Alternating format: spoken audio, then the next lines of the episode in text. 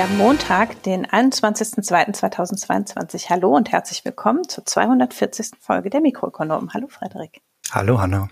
Nachdem der Sturm uns am Freitag dazu gezwungen hat, unsere Aufnahme vorzeitig abzubrechen, äh, beziehungsweise gar nicht richtig anzufangen, äh, versuchen wir es jetzt nach dem Sturm nochmal und äh, hoffen, wir kommen heute gut durch. Bisher sieht's gut aus. Genau, bisher sieht's gut aus und wir fangen an mit ein paar allgemeinen Hinweisen. Wir bedanken uns wie immer dafür, dass ihr uns unterstützt mit Spenden, Premium, Abos, Daueraufträgen und netten Kommentaren und E-Mails. Wir haben bereits seit wir das verkündet haben, zehn neue AbonnentInnen gewonnen. Das heißt, ähm, um unsere Schnitt Abteilung vollständig finanzieren zu können, fehlen uns noch 90 weitere Abos. Aber es geht eindeutig, also der Trend ist auf jeden Fall klar in die richtige Richtung. Tatsächlich hat Marco auch schon ein paar Angebote eingeholt und wird im März die erste Folge Probe schneiden lassen, so dass wir langsam in eine Teilprofessionalisierung der Schnittabteilung kommen, äh, was ganz gut wäre, weil wir ja insgesamt alle gerade auch beruflich und insgesamt etwas äh, viel zu tun haben und uns da entlasten können. Aber damit wir alles schneiden lassen können, brauchen wir auf jeden Fall noch mehr UnterstützerInnen. Nichtsdestotrotz freuen wir uns natürlich auch über alle HörerInnen, die uns mit Kritik, Lob und Hinweisen zeigen, dass sie unsere Folgen hören und sich für das interessieren, was wir tun. Wer sich bei uns melden möchte, kann das über Twitter tun oder über Reddit als @mikroökonomen beziehungsweise unter unseren jeweiligen Handles, die ihr auf unserer Website www.mikroökonomen.de finden könnt oder eine Mail schicken an Marco mh.mikroökonom.de. Der leitet das dann weiter und wir antworten dann auch. Wir sprechen heute nicht darüber, dass wir haben gleich wieder eine Corona-freie Folge, ne? Ja. Du hast es gesagt. genau. Also, wir wollen nicht darüber sprechen, dass irgendwer die Pandemie für beendet erklärt äh, im März. Da Mittendrin. brauchen wir nicht weiter drüber. brauchen wir nicht weiter drüber reden. Wir werden vielleicht noch mal über Pandemie reden, aber nicht heute. Wir sind bundesweit weiterhin bei 1,3 Prozent. Das ist nicht mhm. zu Ende hier. Die haben allein eine Waffel. Das ist durchaus wahr. Ja, aber wir haben ein paar Kurzmeldungen. Die erste ist von dir. Die FED, da habe ich, glaube, vor vier Monaten oder sowas drüber kurz berichtet, mhm. dass die ein bisschen Probleme damit haben, dass einige ihrer Angehörigen äh, Investments getätigt haben und dadurch unverschämt reich wurden, weil sie ja wussten, dass danach dann äh, bestimmte Maßnahmen beschlossen werden sollen. Da haben sich dann Aktien geholt und sind damit äh, ja nicht ganz so positiv aufgefallen. Und das wurde jetzt hart diskutiert und in den letzten Monaten sind sie jetzt dann wohl zu dem Entschluss gekommen. Ist eine schlechte Idee, wenn fettbedienstete Mitarbeiter, Board Directors, was auch immer, direkte Investments äh, tätigen können. Darunter fällt dann, das haben sie auch aufgelistet, diese Sachen wie eben klassischerweise direkt in Aktien zu investieren, eben Bonds, äh, andere Assets, eben einfach, die da einfach mit alles drunter fällt. Und jetzt haben sie sogar das Ganze noch ausgeweitet und haben gesagt, naja, eigentlich äh, Cryptocurrency ist auch verboten. Ihr dürft jetzt eigentlich quasi nichts mehr investieren, außer, naja, ein Index. Genau, Index oder Fonds, ne? Ja. Ihr dürft generell an der gesellschaftlichen Entwicklung teilhaben, gar kein Problem, aber sofern ihr jetzt hier spezifische Investments tätigt, gehen wir davon aus, dass ihr irgendein Insiderwissen habt und deswegen lasst es lieber einfach gleich. Und äh, das ist ein ziemlich, ich würde sagen, eine recht krasse Entwicklung sogar, dass mhm. das jetzt so weit gekommen ist, dass die einfach äh, rigoros verbieten. Jetzt gibt's, äh, wurde auch noch in einem Artikel, den wir euch verlinken von CNBC, äh, erwähnt, dass das wohl auch noch im Kongress bei denen schon debattiert wird, dass auch deren, äh, dessen Mitglieder dann auch eben gewisse, ja, Investmentformen nicht mehr tätigen dürfen. Das ist aber jetzt noch nicht durch und ist aber eine spannende Entwicklung, finde ich zu sehen, dass Politiker nicht mehr investieren dürfen, weil sie sind zu sehr involviert in die ganzen Dinge. Äh, dazu eine lustige Anekdote. Äh, weißt du, woran Olaf Scholz in, äh, investiert ist? Ich nicht, nein. Olaf Scholz sagt, er hat tatsächlich, er sagt, er fühlt sich als Politiker verpflichtet, äh, eigentlich äh, nirgendwo pri privat investiert zu sein, sondern er hat sein Geld sozusagen bei der Sparkasse auf dem Konto, weil er ähm, das nicht irgendwo Interessen haben möchte oder vertreten, in die Gefahr kommen will, zu vertreten, aber er ist Taz-Anteilseigner. Er wollte sich nicht positionieren, aber dann hat er doch noch das eine Ding rausgehauen, oder wie? Ja, also ich glaube, also tatsächlich, er besitzt nichts anderes außer einen Taz-Genossenschaftsanteil. Einen auch noch? Ja. Das ja, ist ja, sehr bescheiden. Ja. Hm. Naja, gut, aber wahrscheinlich besitzt er ja doch irgendwelche Assets, er sieht das nur nicht als Investment. Das war in den äh, Vorwahlinterviews von Deutschland 3000, die alle sehr empfehlenswert waren übrigens. Und da hat sie ihn halt gefragt, ähm, was er denn so empfehlen würde, wo man rein investieren sollte. Und dann hat er gesagt, er selber empfiehlt natürlich, nicht nur auf dem Sparkonto, sondern auch in anderen Assets anzulegen. Aber er als Politiker findet das nicht richtig. Fand ich krass. Also so Ist eine krasse Ansicht. Ich habe ja. ganz ehrlich kein Problem damit, wenn Leute an einem Nö. Indexmarkt sich ihren 1% abholen wollen irgendwo. Ja. Fand ich trotzdem witzig. Sehr sparkassengetrieben auf jeden Fall. Ja, Lass es genau. auf dem Konto liegen. da wird schon gut angelegt von anderen Leuten und die machen damit dein Geld. Du halt nicht. Ja. Pech. Äh, genau. Naja. Gut, ja. spannend. Äh, so ist es wohl bei uns in Deutschland noch nicht verboten, aber es gibt wohl Leute mit moralischem Kompass, die es dann trotzdem lassen. Ja, das ist nur in Amerika am Rande. Durch. Bei der EZB legen die das ja offen. Das finde ich übrigens sehr witzig, sich äh, diese Listen anzugucken, in was die Leute investiert sind, weil es halt zum Teil mhm. total breit gestreut ist und zum Teil wirklich auch nur so ein oder zwei Sachen sind. Sehr unterschiedlich bei den EZB-Direktoren. Ich bin irgendwann letztens hat jemand gesagt, die ganzen vergessenen Krisen werden ja nur vergessen, weil ich da bei den Mikroökonomen nie drüber sprechen würde. Ich wollte deshalb darauf aufmerksam machen, dass nicht nur diese Woche Sicherheitskonferenz ist, sondern letzte Woche EU-Afrika-Gipfel war. Darüber ist nicht viel berichtet worden. Also ich verlinke, ich habe drei Links rausgesucht. Einmal der Tagesschau-Bericht, der sehr kurz war, mhm. und dann zwei vom Deutschlandfunk, die naturgemäß etwas länger sind. In der internationalen Presse ist, ist viel ausführlicher diskutiert worden, wie immer. Also alles, was Afrika betrifft, ist halt total schlecht abgedeckt in der deutschsprachigen Presse, finde ich. Aber zumindest kann man das mal erwähnen, dass EU-Afrika-Gipfel war und es auch tatsächlich ein bisschen was gab, was da besprochen worden ist. Insbesondere ist halt über Impfstoffe gesprochen worden. Mhm. Dazu gab es auch eine Erklärung, die aus Sicht der afrikanischen Staaten, glaube ich, nicht so ist, was die gern hören wollten.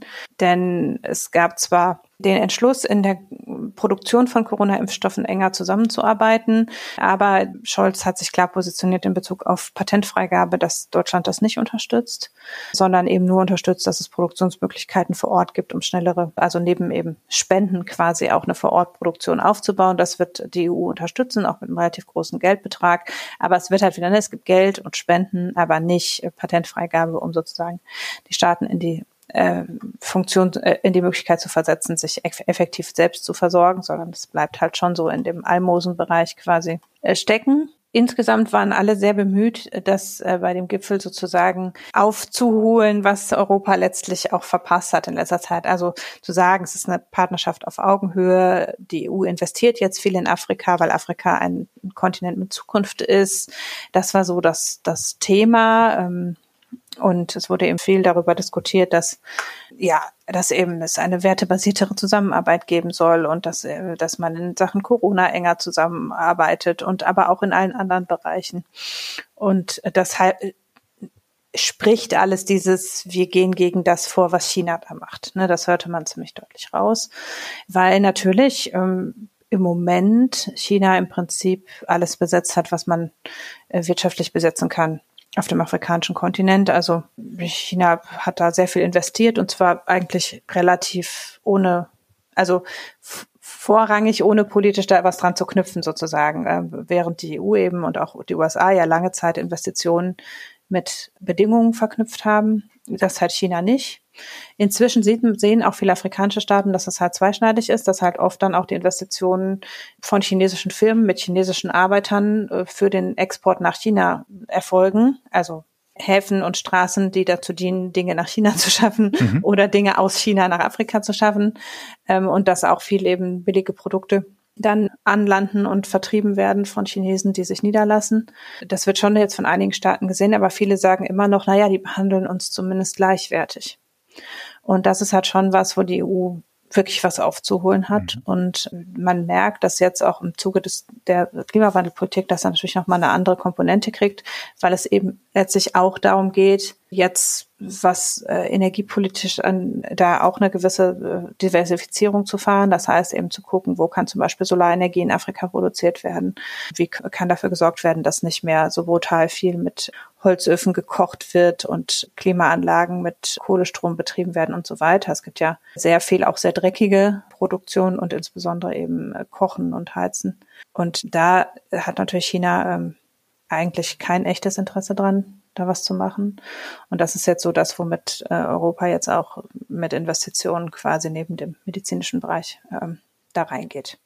Ja, also ich wollte zumindest mal darauf hinweisen, dass EU-Afrika-Gipfel war, dass da auch was besprochen worden ist und man kann das, wenn man interessiert ist, auch nachlesen, zum Beispiel beim Deutschlandfunk oder eben mal bei der BBC gucken, wo in der Regel sehr viel, die haben ja eine eigene Afrika-Seite, da kann man eigentlich sehr viel auch nachgucken.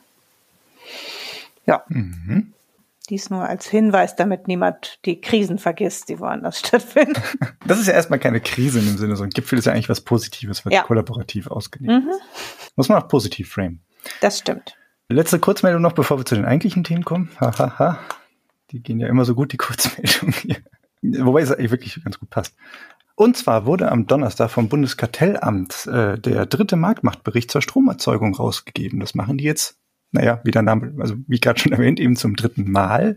Das haben sie 2018 das erste Mal, glaube ich, angefangen. Zwischendurch haben sie es, glaube ich, einmal nicht gemacht. Und darin wird dann eben äh, untersucht, ja, wie ist der Strommarkt generell aufgebaut? Gibt es da marktbeherrschende Player? Und äh, oh Wunder, oh Wunder, sie sind diesmal zu dem Entschluss gekommen, dass es durchaus eine marktbeherrschende Stellung gibt, nämlich bei RWE, einer der vier großen Stromanbieter, die eben ja sich hier konzernmäßig breit gemacht haben in Deutschland. Die haben das ja über viele Jahre oder Jahrzehnte hinweg in Deutschland eigentlich quasi äh, aufgeteilt in vier Bereiche, eben Vattenfall, NBW, E.ON und RWE waren das. Und äh, jetzt vor einiger Zeit, äh, es war auch, glaube ich, 2018 oder 19, gab es dann eben einen Deal zwischen E.ON und RWE und da haben die sich gedacht, hm, ist ja eigentlich blöd, wenn jeder von uns in dem Infrastrukturbereich, in der Erzeugung und im Endkundengeschäft mitwurschtelt. Da sind wir ja eigentlich gar nicht so gut unterwegs, als wenn da diese Konkurrenz, äh, naja, Scheinkonkurrenz gar nicht vorherrschen würde. Deswegen haben die mal einen Deal gemacht und gesagt, so, RWE kümmert sich ab jetzt nur noch um das ganze Anlagen- und Erzeugungsgeschäft und E.ON kann sich dann um die Infrastruktur, also Netze und das Endkundengeschäft kümmern.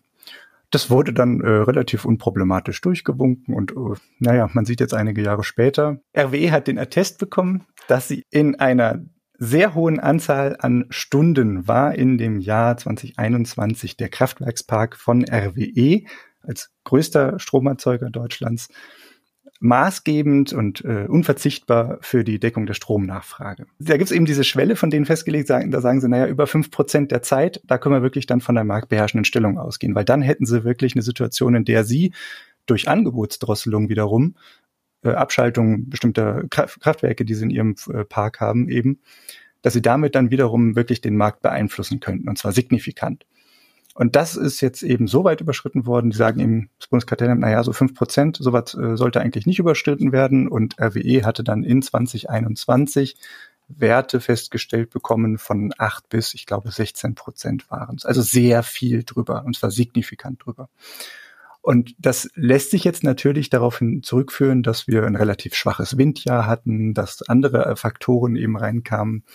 Aber und das ist wirklich nicht von der Hand zu weisen, wenn nun mal vorher ein Deal stattfindet, bei dem zwei große Konkurrenten sich darauf einigen, dass der eine jetzt nur noch sich um die Stromerzeugung kümmert, mhm. dann ist es ziemlich naheliegend, dass dem plötzlich jetzt sehr viel mehr Marktmacht zufällt als anderen Leuten. Und ja, dass äh, überhaupt vorher dann auch äh, bei diesem Deal nicht eingeschritten wurde, beziehungsweise irgendwelche ernstzunehmenden Rüffel mal geäußert wurden oder irgendwas, ist wirklich eine kann man nicht anders sagen, Schweinerei. Denn jetzt sehen wir uns eben mit dieser Situation konfrontiert, dass wir stark abhängig sind von dem durchaus fossil geprägten Kraftwerkspark von RWE. Die sind ja bekanntermaßen sehr stark im Atomgebiet unterwegs gewesen. Steinkohle haben sie sehr viel gehabt und Braunkohle auch. Oder sie haben noch und Braunkohle auch und Gas eben auch mit signifikanten Mengen. Das heißt, das, was jetzt eben in letzter Zeit stark passiert ist, also diese Preistreiberei durch Gas, ist eigentlich letzten Endes RWE wiederum sehr schön in die Hände gefallen, weil alles, was günstiger herstellt als Gas, kriegt letzten Endes trotzdem wieder den sehr teuren Preis. Und damit äh, hat auch RWE jetzt dann beschlossen, doch, weißt du, so gut wie das jetzt in letzter Zeit lief, können wir erstmal unsere Gewinnprognose fürs letzte Jahr mal ordentlich nach oben schrauben. Und ich glaube, die haben dann um 300 Millionen oder sowas nach oben korrigiert. Gewinn, nicht unser Gewinn. Also wirklich mhm. mal so eine schöne, schöne Drittelmilliarde einfach mal so draufgeschlagen, weil ich glaube, die kommt jetzt nochmal extra rum, weil es ja gerade schön teuer war. Mhm. Das alles ist ähm, nicht so schön äh, aus einer rein ökonomischen Perspektive, wenn man mich fragt, aber ist natürlich auch nicht schön, weil letzten Endes sind wir damit stark abhängig. Und äh, wenn wir vor dem Hintergrund von einer Energiewende versuchen wollen, unabhängiger zu werden von fossilen Kraftstoffen, unabhängiger zu werden von zentralen Strukturen, von großen ja, Industriekonzernen, die eben sich seit vielen Jahren da nicht sehr rühmlich hervorgetan haben, dann wäre es doch sinnvoll, da ein bisschen laut gegen zu werden. Und deswegen empfehle ich euch allen, geht mal auf den Link, den wir euch in die Shownotes packen, bei wir-spielen-nicht-mit.de. Das ist eine, ein wie sagt man, ein Zusammenschluss von Ökostromanbietern und äh, lokalen Akteuren, wie zum Beispiel Stadtwerken. Und die haben dann eben eine Klage eingereicht gegen diesen Zusammenschluss beziehungsweise diesen Deal zwischen E.ON und RWE. Und diese Klage hat auch zusammen eben jetzt noch äh, ja ein bisschen, ja, es ist schleppend, das ist sehr teuer und auch da machen die Konzerne wieder eigentlich das übliche Spiel, dass sie eben probieren, durch Nebenkosten, durch äh, Verfahrenskosten und so weiter, diejenigen einfach mundtot zu machen, die das sich sonst nicht leisten können, bei diesen großen Verfahren mitzuspielen. Was aber auf der Seite auch gibt, ist ein Link zu einer Petition und die Petition zu unterschreiben hilft auch immer, weil das kann man dann mal einreichen an die Politiker und die können hoffentlich mal sehen, dass da noch ein bisschen Handlungsbedarf ist. Also hier meine kleine Empfehlung, geht auf die Seite, in den Show Notes findet ihr sie. Klickt da drauf, klickt auf die Petition, unterschreibt tut euch nicht weh und hoffentlich bewegt es dann doch ein klein bisschen was. Ein bisschen Idee. Ja, hoffen ich finde das so krass, weil das ist halt so ein totaler No-Brainer, dass äh, wir ja einen quasi kartellierten Strommarkt hatten und dass, wenn jetzt äh, E.ON und RWE sich absprechen, dass er in die Richtung wieder zurückgeht. Das ist halt, also ich finde, das ist so überhaupt nicht überraschend. Nein, deshalb muss ich auch eben so lachen, weil es natürlich völlig klar ist, dass äh, letztlich ja schon E.ON und RWE alleine eine Marktmachtstellung potenziell hatten und jetzt E.ON noch seinen ganzen Beeinflussungsbereich sozusagen abgegeben hat also das ist. Äh, es lässt sich ja auch sehr gut argumentieren, wie du schon sagst, dass die vorher schon eine sehr starke Stellung hatten, weil sie eben einfach regional das aufgeteilt mhm. haben. Also es war ja nicht ein oligopolistischer Markt mit einem sehr beschränkten, aber dennoch vorhandenen Wettbewerb, sondern es war ja bis 1998, als der Strommarkt liberalisiert wurde, wirklich so, dass die einfach ganz klar gesagt haben, so, wir ziehen jetzt hier mal mit Lineal ein paar Linien durch Deutschland, du machst die Ecke, ich mach die, zack, mach mal Geld.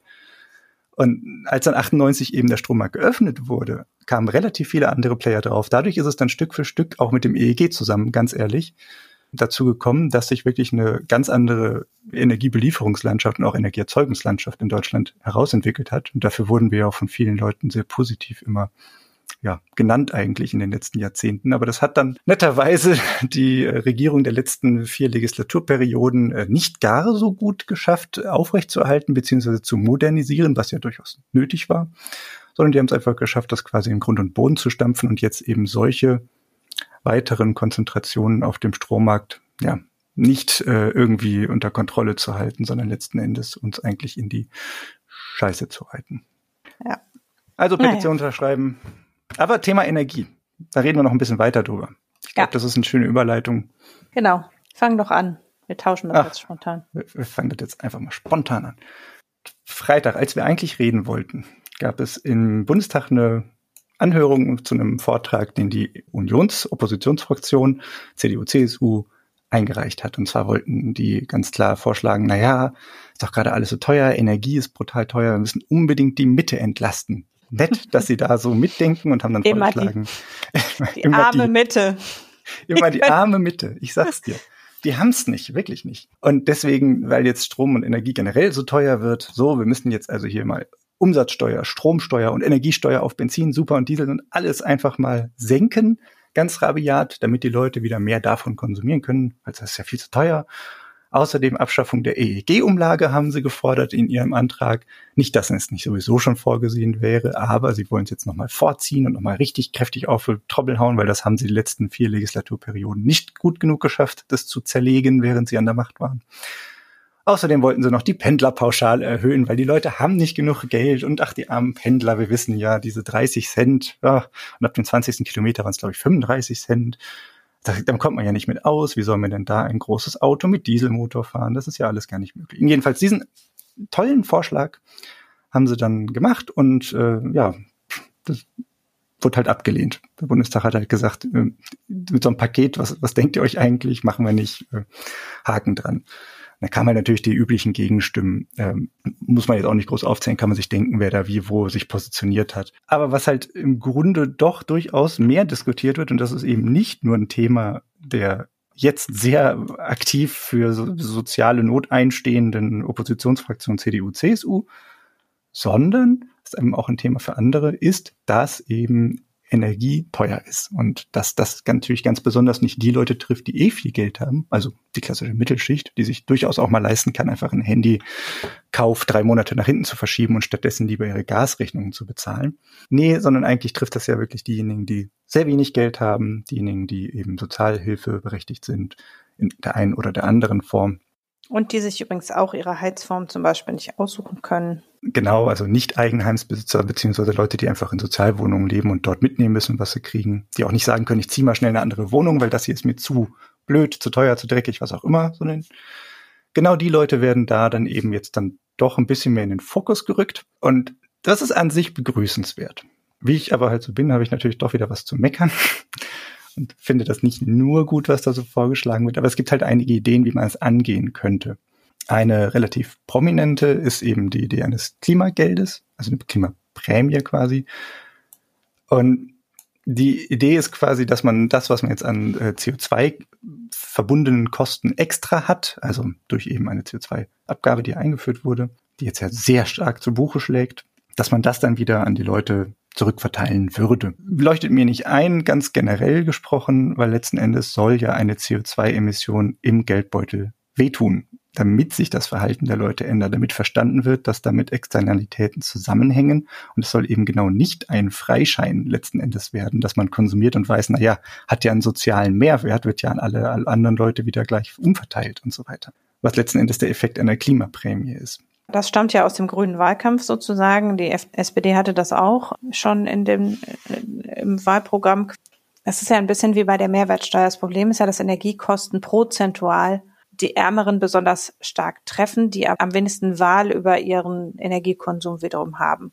So wie auch bei Mehrwertsteuer eben die Mehrwertsteuer die unteren Einkommensschichten besonders trifft, die aber kaum Ausweichmöglichkeiten haben. Mhm.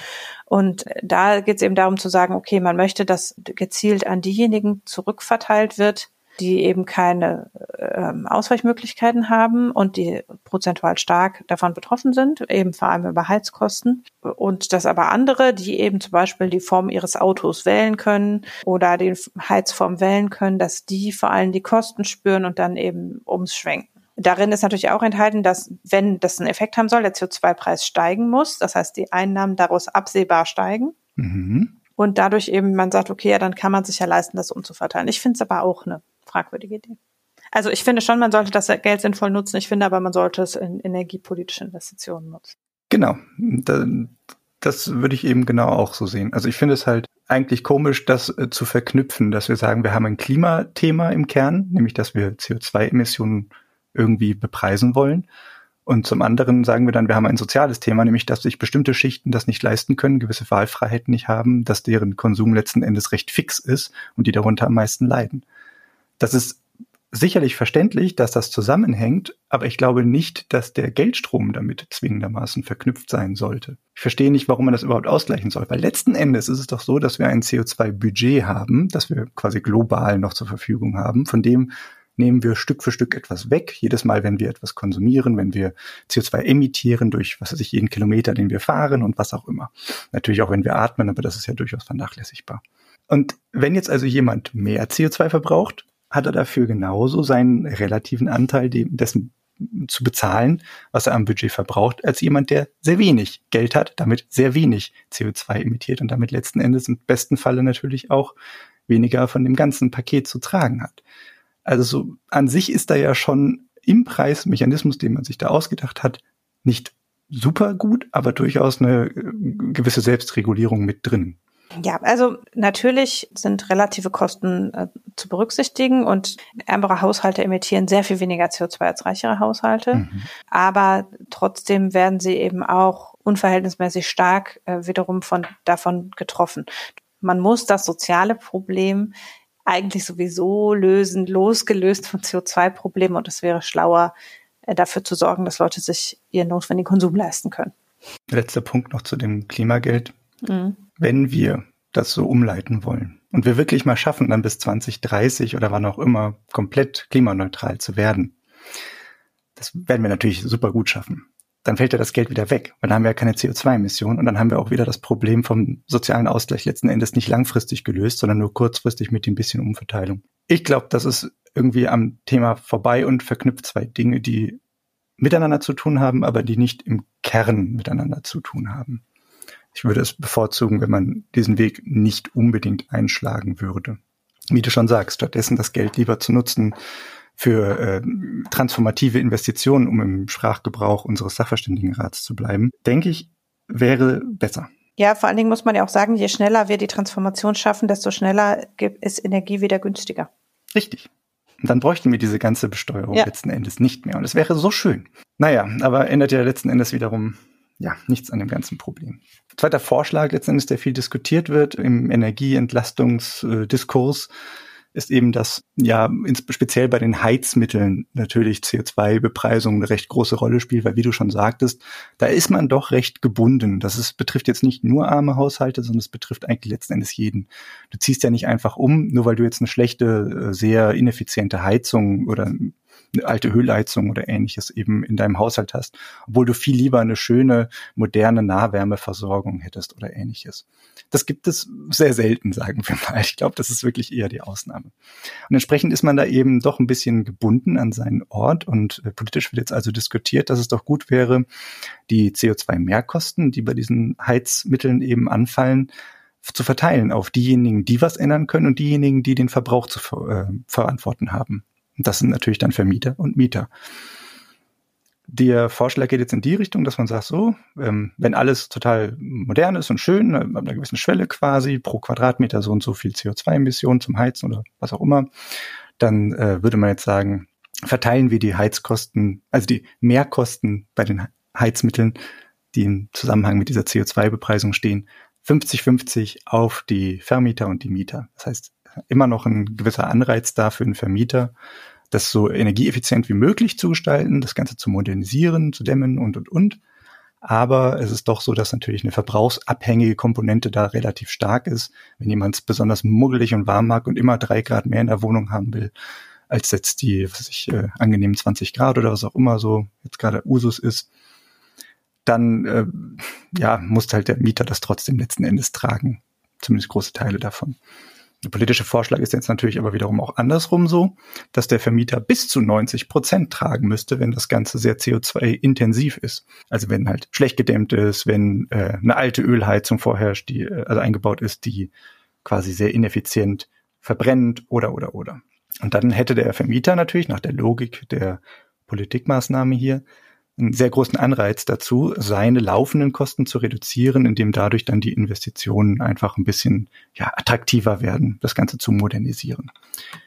Die Idee ist schön im Grunde, aber letzten Endes erinnert es mich irgendwie an die Debatte so für die Maklerkosten, für die Verteilung bei Haus- oder Wohnungsvermittlung. Und das ist letzten Endes ja auch darauf hinausgelaufen, dass dann beschlossen wurde, ja, da muss dann quasi eine andere Verteilung stattfinden, anstatt dass die äh, KäuferInnen das dann eben dauerhaft zahlen müssten. Und dann sollte das aufgeteilt werden. Ich glaube, auch da war 50-50 dann beschlossen worden, wenn ich mich richtig erinnere. Weißt du sicher?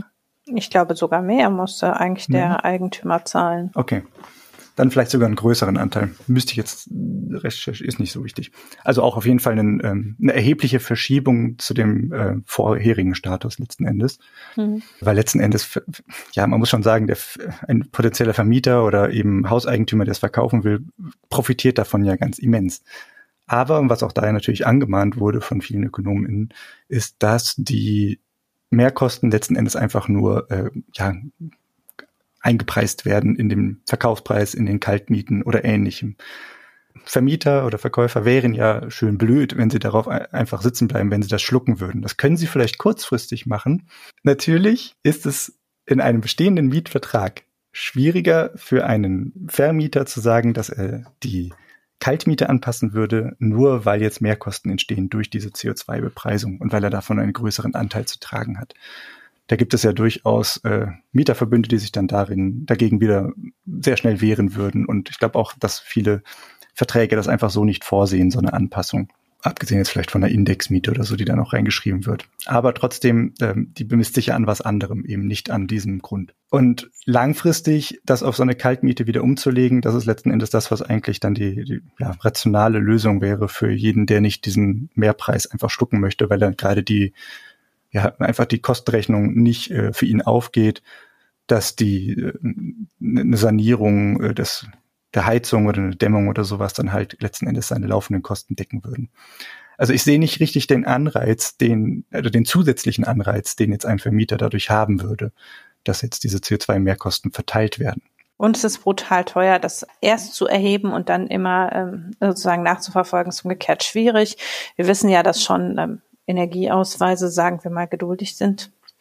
ähm, und da durchaus äh, sehr interessante Einstufungen zum Teil rauskommen. Und so ist es ja auch dann die Frage, ja, zum Beispiel, wie ist es bei einer Stromheizung, wo aber der Mieter den Stromanbieter bestimmen kann, muss dann der Vermieter was mittragen, weil der Mieter äh, Kohlestrom beauftragt und solche Sachen. Also es gibt dann ja so ganz viele so Grenzfälle auch, äh, wo man sich fragen muss. Umgekehrt gibt es, gibt es Gegenden, wo es keine freie Wahl des äh, Stromanbieters gibt. Dann, wo es so einen Rahmenvertrag gibt, wo also der Mieter überhaupt keinen Einfluss darauf hat. Äh, also ja. ja. Gut, aber ich meine, Strom betrifft es jetzt hier ja nicht direkt. Also in der Diskussion ja, doch, klar, sind ja derzeit Stromheizung die, hast, ja. Genau, also in der Diskussion sind die Heizmittel. Natürlich, wenn du jetzt eine Nachtspeicheröfen oder sowas hättest, irgendwie ja. Stromheizung betreibst. Das ist, ich habe jetzt die Nummer nicht mehr im Kopf, es ist ein sehr geringer Anteil in Deutschland nur noch. Sehr viele alte Wohnungen haben das natürlich noch, aber äh, pff, ja, aber es wird immer mehr Wohnungen betreffen, sobald mehr Leute Wärmepumpen einbauen. Richtig, dann geht das natürlich wieder in die Richtung, genau. Aber nichtsdestotrotz ist auf jeden Fall meiner Meinung nach irgendwie ein bisschen wieder mal zu kurz gegriffen und so ein bisschen Aktionismus dahinter. Ich sehe nicht ganz den Mehrwert, den das bringen soll. Und wie du sagst, der verwalterische Aufwand damit ist wieder mal immens und ja, letzten Endes trägt es wahrscheinlich sehr wenig dazu bei, dass wir wirklich einen, einen grüneren Wohnungsmarkt oder Hausmarkt hätten eben. Man muss natürlich auch noch, das habe ich auch noch hier notiert, wollte ich noch erwähnen, man muss noch erwähnen unbedingt, dass der Wohnungsmarkt sehr knapp ist. Also es ist nicht so, dass wir jetzt äh, verschiedene Wohnungen zur Auswahl hätten, wenn du eine Wohnung suchst. Und dass du einfach sagen kannst, naja, ich nehme jetzt halt den, bei dem ich äh, relativ wenig von den Heizkosten zu tragen hätte, oder ich nehme den, der jetzt besonders grün ist, oder was auch immer sondern letzten Endes ist es ja doch so, dass wir äh, als MieterInnen oder als KäuferInnen das der, der, der Willkür des Marktes ausgeliefert sind. Was halt da ist, musst du nehmen. Und entweder, naja, bist du dann in der glücklichen Lage, Eigentümerin zu sein und das Ganze dann anpassen zu können, äh, nach deinen äh, Vorstellungen. Wenn du dann, nachdem du das Haus gekauft hast, noch in der glücklichen Lage bist, dafür Geld, Geld zu haben. ja. Das ist natürlich noch obendrauf das Problem. Aber ich meine, das, die Millionen hat ja die Bank schon locker gemacht. Die 200.000 mehr für eine Sanierung wird ja dann auch noch drin sein. Das Ganze ist wirklich nicht so, als ob man jetzt da irgendeinen Wettbewerb irgendwie noch befeuern könnte oder sowas dadurch. Weil es gibt einfach keinen Wettbewerb um Wohnungen mhm. oder um Wohnangebote generell. Ja. Äh, für mich ist das wieder einfach nur Symptombekämpfung und irgendwie die Ursachen des Ganzen wären eigentlich leichter zu bekämpfen. Wir machen mehr Wohnungen, mehr Häuser und die werden bitte mit modernen Standards gebaut genau. und wir hätten das ganze Problem nicht. Da gibt's da gibt's ordentliche Regeln, was man tun muss bei Neubauten und dann ist Richtig. Gut. Und das löst sich dadurch wiederum von selbst, weil wir Standards setzen, die wir eben gerne sehen möchten im lang, in der langen Frist. Dann werden alte Häuser wiederum natürlich leer gezogen, weil die Leute sagen, pff, so viel Energiekosten kann ich gar nicht tragen, ich möchte das nicht, ich ziehe jetzt um, das ist es mir jetzt wert, den ganzen Aufwand, den ich damit verbunden habe. Und dann werden hoffentlich auch die alten Wohnungen wiederum saniert, und zwar aus Interesse der Vermieter oder Besitzer, die dann eben wiederum sagen, so, das ist jetzt hier ähm, Leerstand, das ist für mich nur Mehrkosten, wenn ich es jetzt nicht als Spekulationsobjekt sehe. Ich habe ein Interesse daran, das besser zu machen. Naja, also Wohnungsbau fände ich schöner als so eine Heizkosten- oder CO2-Mehrkostenverteilung letzten Endes. CO2 wird auch emittiert, wenn man Gas verbrennt. Gas ist heutzutage teuer. Möchte man das überhaupt noch machen? Nun gibt es Vorschläge, das vielleicht nicht mehr äh, den, an die Leute weiterzuleiten, die das Gas verbrennen, sondern dass äh, vielleicht die Preise irgendwie doch von der Allgemeinheit getragen werden könnten. Ist das jetzt Sozialismus oder was? Nein, es ist natürlich nicht. Es ist ein Vorschlag von Herrn Dolin und Frau Weber. Die beiden haben äh, eine Idee entwickelt, dass es doch gut wäre, einen Preisdeckel auf Erdgas zu setzen. Und, äh, grob zusammengefasst müsst, könnte man sagen, letzten Endes soll man also das Preisniveau quasi festschreiben, das Endverbraucher zu zahlen haben und die Differenz zum Marktpreis, also zum Einkaufspreis, den die Energieversorger wiederum zu zahlen haben, der könnte doch vom Staat getragen werden. Die Argumentation dahinter ist natürlich, dass es einfach ein kurzfristiger Spike ist. Den wiederum an die Leute weiterzuleiten, ist ein äh, unzumutbarer Schock. Insbesondere eben natürlich wiederum für Haushalte, die wenig Geld zur Verfügung haben und das nicht so einfach mal wegstecken können, indem sie andere Investments oder andere Konsummöglichkeiten eben aufschieben und sagen, naja, kauf mir halt mein Handy erst in drei Monaten später. Sondern, ja, da gibt es ja natürlich eine gewisse einen gewissen fixen Bedarf, der da ist. Die Leute müssen heizen, insbesondere jetzt im Winter. Ja, die soziale Idee dahinter ist einfach letzten Endes, sollten nicht diejenigen tragen, die es nicht ausgebadet haben. Die können ja nichts dafür, nur weil es jetzt kurzfristig mal hochspeikt aus welchen Gründen auch immer. Das Ganze kann man sich nochmal im Detail ein bisschen genauer anhören. Da hat Marco mit den beiden nämlich gesprochen im Systemrelevant Podcast. Folge 92 ist das. Und da haben sie einmal kurz in, ich glaube, guten 20 Minuten erläutert, was ihre Idee ist und ja, haben probiert, Marco davon zu überzeugen, warum das eine gute Idee ist. Kann man sich gerne nochmal einhören. Wir verlinken das in den Shownotes. Das Argument, was sie aufgemacht haben, ist erstmal intuitiv verständlich, aber natürlich gibt es Kritik und insbesondere aus Ökonominnenreihen gab es wieder Kritik. Und äh, da verlinke ich jetzt hier mal auf einen äh, Beitrag von Tom Krebs, der hat im Handelsblatt dazu geschrieben und einfach mal zwei, drei Gegenargumente dazu aufgebracht, warum wir diese, diesen Preisdeckel letzten Endes nicht machen sollten, weil das einfach ja, negative Auswirkungen hätte, beziehungsweise auch an anderen Stellen eben unwirk unwirksam wäre. Seine drei großen Punkte sind letzten Endes, dass er sagt, so von das Inflationsargument können wir nicht bringen. Es ist zwar eine kurzfristige Dämpfung der Statistik, wenn wir jetzt die Preise quasi, also die Endverbraucherpreise festschrauben, äh, aber es ändert halt nichts an mittel- oder langfristigen Erwartungen über Inflationsentwicklung. Das ändert jetzt auch einfach nur quasi daran etwas, wie man die Statistik jetzt gerade berechnet. Und klar wird das dann die absoluten Zahlen senken, die wir derzeit sehen, die relativ hoch sind, durchaus getrieben durch den Energiebereich. Aber das würde halt einfach eigentlich nur ja so ein bisschen Augenwischerei betreiben. Ich finde das Argument recht stark. Zweites Argument, was er bringt, ist, dass äh, bei Investitionen eben eine gewisse Fehlallokation dadurch befeuert würde. Weil letzten Endes ist das ja eine Art Subvention fossiler Energieträger. Mhm. Das ist schwer zu verstehen, inwiefern das jetzt irgendwie mit Klimaschutzzielen der Ampel zusammenpassen soll oder generell unserer Gesellschaft. Aber Erdgas, wie wir wissen, ist ja EU-weit ökologisch unbedenklich. Das haben sie ja vor kurzem jetzt äh, festgeschrieben und deswegen können wir uns darüber vielleicht auch wieder rausreden aus der ganzen Situation. Ich denke, dass auch ein ganz, dass das auch ein ziemlich starker Punkt ist einfach, dass man sagt, man verzerrt das. Also man müsste zumindest den Preis, der gedeckelt ist, über die Zeit anheben. Also dann quasi, dann bleibt der Preis planbarer und diese äh, plötzlichen Mehrbelastungen gehen raus, aber man müsste sozusagen den Deckel zeitlich anheben, damit das Gas trotzdem relativ immer teurer wird. Nur halt auf einem Pfad, der nicht zu einem auf einmal eben dazu führt, dass die äh, Gasrechnung explodiert. Genau, das wäre ja ein dynamischer Deckel mhm. und, und würde aber halt weggehen von der Idee eines kurzfristigen Abfedern des Schocks, dass man sagt, die Allgemeinheit trägt jetzt quasi die, das Gesamtrisiko, was hier aufgetreten ist. Mhm. Sondern es wird ja dahin gehen, dass man sagt, so, wir nehmen davon, wir gehen jetzt mal davon aus, es bleibt teuer oder wird immer teurer. Und wir können uns aber nur langsam daran tasten und nicht auf einen Schlag. Die ja. Idee ist auch an sich ganz gut. Aber ähm, wie auch Herr Dolin eben äh, ja ausgearbeitet hat in einer Antwort auf Twitter, glaube ich, war das eben. Es ist so, dass die Futures für Gas jetzt in, ich glaube, zwei bis drei Jahren oder sowas wieder schon ein ganzes Stück runtersacken. Also die gehen dann wieder auf äh, Richtung das Niveau, was wir jetzt eben vor der Krise hatten letzten Endes. Und äh, man mag jetzt darüber streiten, wie aussagekräftig dieser Future-Markt wirklich ist, aber es gibt doch eine gewisse Erwartungshaltung aller Leute wieder, die dort tätig sind.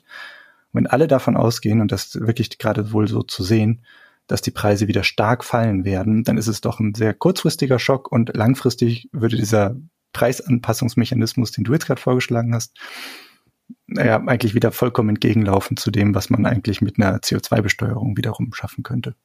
Oder beziehungsweise würde es doppeln eigentlich jetzt. Ne? Ja, ja. So, sorry, nicht entgegenlaufen. Dritter Punkt, den Tom Krebs sagt, auch der wieder meiner Meinung nach ganz gut, aber halt ein bisschen schwächer, weil der eigentlich letzten Endes das, äh, die soziale Komponente des Vorschlags ein bisschen ausblendet.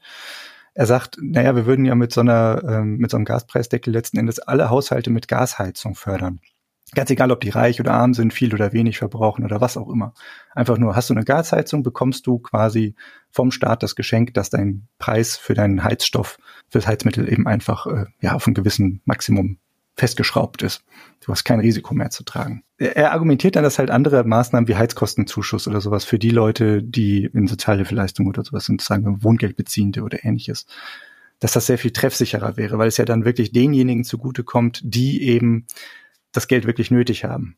Gegenargument von Herrn Dolin war hier wiederum auch, naja, ein Heizkostenzuschuss betrifft halt alle, die diese Sozialleistungen beziehen oder die eben einfach, ja, bezugsberechtigt wären für diesen Heizkostenzuschuss. Ganz im Gegensatz zu diesem Gaspreis. Das betrifft nur alle, die eben eine Gasheizung haben.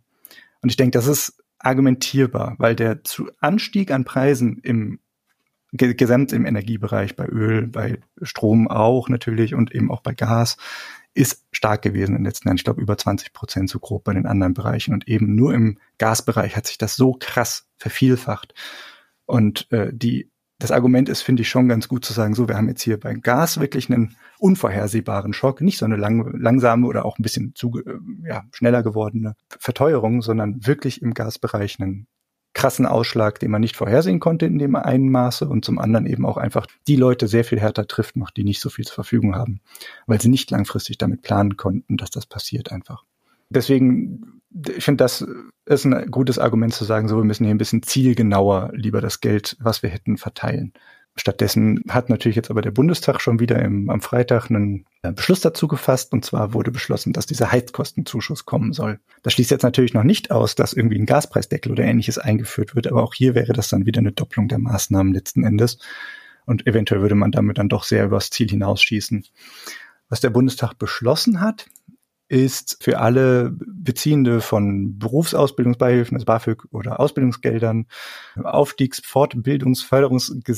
geförderten oder auch eben sonst einfach von Empfängern von Wohngeld. All diese Leute äh, sollen eben einen Zuschuss von 135 Euro einmalig bekommen oder eben 175 Euro, wenn es dann zwei berücksichtigte Haushaltsmitglieder wären. Jedes weitere Haushaltsmitglied wären dann nochmal 35 Euro obendrauf. Aber eben nur immer die, die auch ja, berechtigt sind, das zu bekommen. Das ist nicht mega viel Geld, aber das puffert auf jeden Fall ein ganzes Stück ab. Wenn man sich jetzt überlegt, du hättest einfach mal jeden Monat etwas mehr als, naja, sagen wir gute elf Euro, einfach extra, die du quasi für den Zustieg, Anstieg an Heizkosten ausgeben könntest. Das ist schon äh, auf jeden Fall eine ganz schöne Entlastung für diejenigen. Aber geht halt wirklich an alle. Und das halt betrifft jetzt nur die, nicht nur diejenigen, die Gasheizung haben, sondern einfach alle. Ein bisschen Gießkannenprinzip mal wieder. Ja, andererseits hängen die Preise ja zusammen. Also letztlich klar, der Gaspreis ist im Moment, ne, aber wir sehen ja, die Spritpreise und der Ölpreis hängen ja da schon auch irgendwie, ist das ja ein bisschen verbunden. Ja. Also ganz argumentierbar ist es nicht, dass die anderen nichts davon zu spüren kriegen, quasi. Ist richtig, das ist richtig. Also das ist ja das, was man auch beobachtet, wirklich. Es ist alles teurer geworden und alle trifft's auf jeden Fall, ganz egal, welche Energieform du gerade nutzt erstmal. Außer du bist in der glücklichen Lage, wirklich mit erneuerbaren Energien dich schon versorgen zu können. Naja, aber nur wenn du dich selbst versorgst, nicht wenn du Richtig. Bezieher bist, kann ich sagen, mit Wärmepumpe und Erneuerbaren also alle, die EEG-Umlage zahlen, sind natürlich indirekt auch betroffen. Richtig. Schwierigerweise. Richtig. Darüber können wir auch nochmal irgendwann reden. Das ist auch ein spannendes Thema. Ich finde das im Grunde alles argumentierbar mit diesem Gaspreisdeckel. Das ist schon in Ordnung. Es ist eigentlich ein ganz netter Vorschlag, wirklich so einen Schock wieder abzufedern. Das geht in die, ja, einfach wieder mal eine typische Krisenbewältigungssituation. Da sagt man jetzt, ha, so, wir haben jetzt hier einen Staat, wir haben eine Allgemeinheit, die kommt dafür auf, dass nicht einzelne Gruppen unter einem, einer unvorhersehbaren Situation leiden müssen. Und das ist ein sozialer Gedanke, den ich an sich eigentlich befürwortenswert finde. In der Umsetzung ähm, weiß ich nicht, ob es wirklich die beste Idee ist, ob man es nicht doch wieder besser so machen könnte, dass man eigentlich ja probiert, denjenigen, die wenig zu haben, einfach generell mehr zur Verfügung zu stellen und nicht immer probiert, einfach nur da wieder ein Pflästerchen draufzusetzen und hier wieder ein Verband anzulegen, da noch eine Schiene zu setzen und und und. Letzten Endes ist es ja wieder nur Symptombekämpfung und wieder nicht an der Ursache angegriffen, nämlich dass diejenigen, die keine Wahlmöglichkeit haben, dass diejenigen, die dem Ganzen ausgeliefert sind, ja, dass die halt hilflos dastehen. Einen Satz will ich noch loswerden, nämlich dass Herr Dolin noch argumentierte, dass kurzfristige Preisschocks keine Auswirkungen auf den Umbau des Energiesystems hätten. Ich finde das äh, nicht sehr nachvollziehbar. Er hat halt geschrieben, dass ja Menschen eigentlich für so eine kurzfristige Situation, weil es jetzt mal kurz teurer ist, deswegen ja noch lange nicht dazu bewegt werden, jetzt plötzlich eine neue Heizung einzubauen oder sowas. Nur weil jetzt gerade das Gas teurer ist, baue ich ja nicht dann plötzlich das Heizsystem in meinem Haus um oder so. Das mag im Einzelfall stimmen, aber letzten Endes sind Menschen halt wieder rational noch besonders vorausschauend. Also die machen nicht so eine Rechnung, naja, das ist ja in zwei Jahren wieder günstiger, da muss ich jetzt hier nichts anders investieren oder so. Sondern ganz im Gegenteil, Menschen werden getrieben von der Erfahrung, die sie jetzt gerade machen. Und diese kurzfristige Preiserhöhung, die könnte sich durchaus positiv eben auf grüne Investments auswirken, meiner Meinung nach. Weil Menschen das eben als negativ empfinden, dass, dass sie so ausgeliefert sind, diesen Marktmächten. Und dadurch würden sie sagen, na ja, eine Unabhängigkeit von diesen Bezugsquellen wäre ja doch sehr strebenswert. Und das bleibt im Gedächtnis und das beeinflusst sicherlich auch mittel- oder kurz- und mittelfristig dann wiederum Investitionsentscheidungen bei einigen Leuten. Ja, ich glaube, dass der kurzfristige Preisschock alleine vielleicht nicht, aber wenn die Volatilität insgesamt steigt, also wenn das Gefühl ist, Energiepreise sind insgesamt weniger planbar, Richtig, genau. dass das, glaube ich, auf die Investitionstätigkeit schon eine Auswirkung hat, dass man denkt, okay, ich möchte einfach nicht, dass jede, dass es Glückssache ist, welch, was ich für Öl bezahle oder für Gas bezahle, sondern ich möchte jetzt meinen eigenen Solarstrom verwenden und da bin ich sicher, dass da sozusagen, dass ich den habe zu den Kosten, die ich halt aus der Investition einmal ausrechnen kann, wie die sind. Genau. Das denke ich, ist, ist schon sowas, dass ähm, Volatilität insgesamt halt äh, den Menschen Unbehagen bereitet. Also sehr viele Leute sind zumindest dem äh, eher ja, abgeneigt gegenübergestellt. Ja. Muss man doch sagen. Und ich kann das auch nachvollziehen, weil da geht es eben um eine Grundversorgung. Da geht es jetzt nicht darum, dass man hier irgendwie mal ein bisschen Spaß am Gambeln hat, sondern letzten Endes ist es ja doch so, die Leute brauchen Heizung. Die haben gerade in Deutschland keinen Bock im Winter ohne Heizung oder mit sehr teuren Heizungen nur dazustehen. Und das meinte ich eben mit den Erfahrungen. Wenn du diese negative Erfahrung mal machst und dass sie eben nicht immer wieder abgefedert wird von irgendwelchen äh, Mechanismen. Und hier handelt es sich ja dann wirklich um Mechanismus, der jeden betreffen würde, der eine Gasheizung hat. Wenn man diese Erfahrung macht, kann sich das wirklich äh, signifikant, finde ich, auswirken auf das Verhalten der Menschen, auf eine Einstellung dazu, Dinge zu ändern. Und ich glaube schon, dass das eine sehr positive Auswirkung auf ja, grüne Investitionen haben kann. Da genau das einfach vermieden werden soll, dass es nochmal dahin kommt. Aber sein Argument war andersrum. Er sagte, na ja, kurzfristig, das wird ja wohl nichts dran ändern, ob jemand jetzt plötzlich eine neue Gasheizung einbaut. Klar, tut's das nicht. Aber ich denke, der Erfahrungshorizont vieler Leute beschränkt sich eben nicht auf, welche Rechnung mache ich jetzt gerade auf? Ist es jetzt gerade teuer? Hm, in zwei Jahren ist wieder günstig.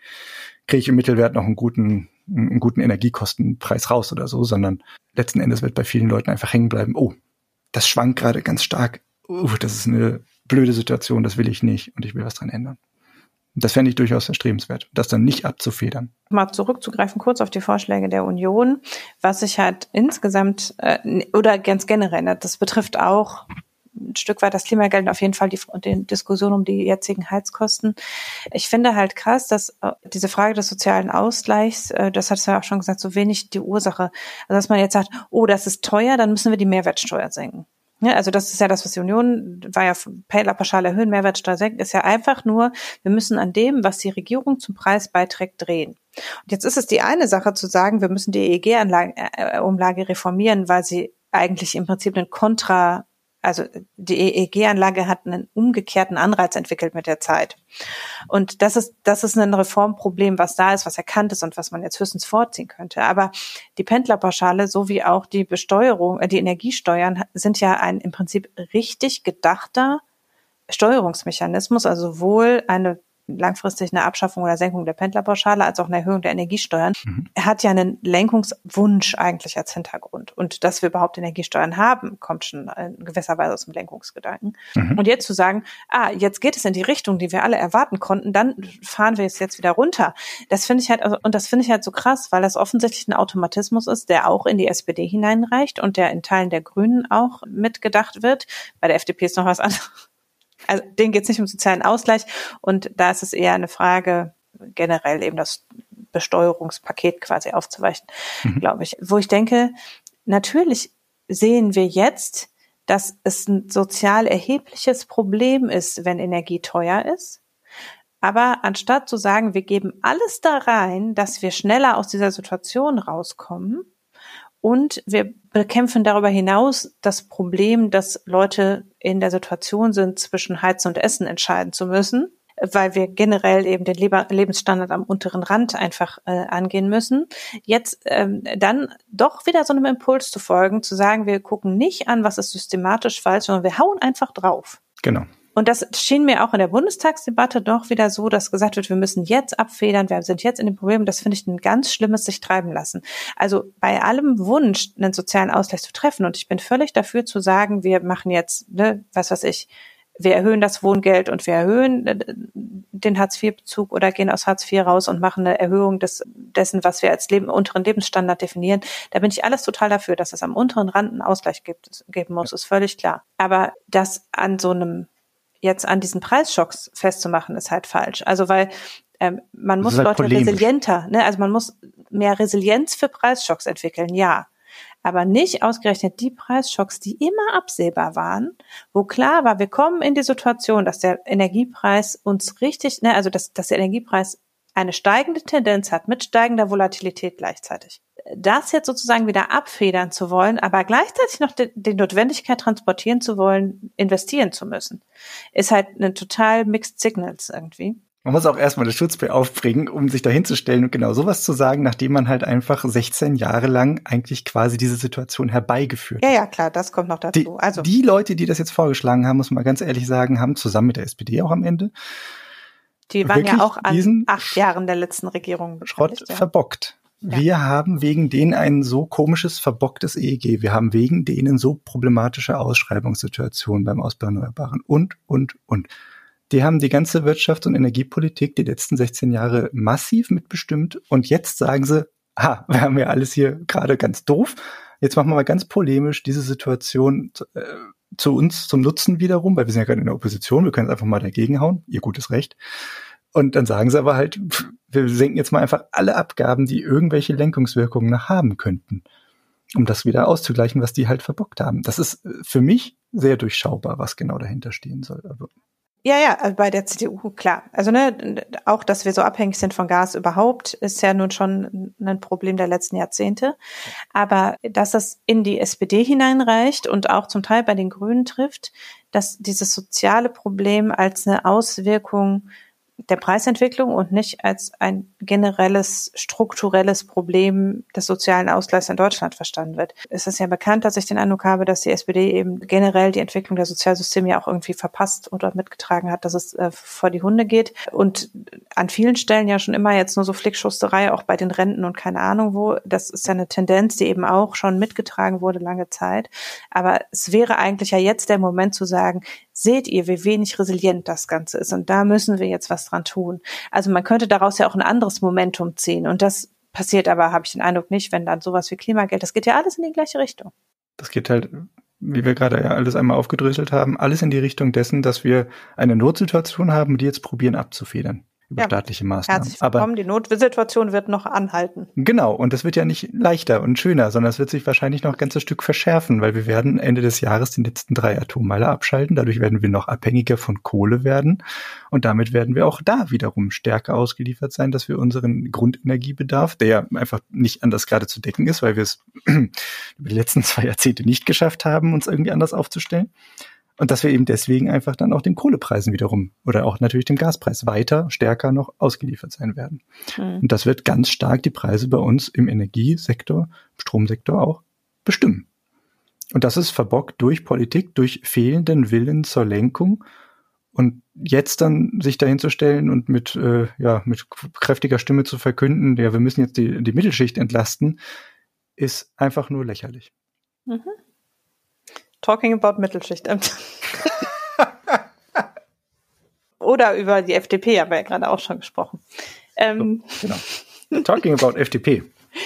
Ich wollte noch über Christian Lindner und Lars Feld sprechen. Also es geht mir tatsächlich gar nicht um die Person Lars Feld und in diesem Fall auch nicht um die Person Christian Lindner oder irgendetwas, was sie an Politikpotenzial zusammen machen könnten, sondern den ganz generellen, generellen Umstand, das erstmal so vorweggeschickt. Christian Lindner hat beschlossen, dass Lars Feld, der jetzt dessen Amtszeit im Sachverständigenrat endet und dessen Posten scheinbar nicht nachbesetzt wird im Sachverständigenrat, fortan als äh, Chefwirtschaftsberater im Finanzministerium tätig sein soll. Also persönlicher Beauftragter des Bundesfinanzministers ist der offizielle Titel. Also quasi ein Ein-Mann-Sachverständigenrat im Finanzministerium.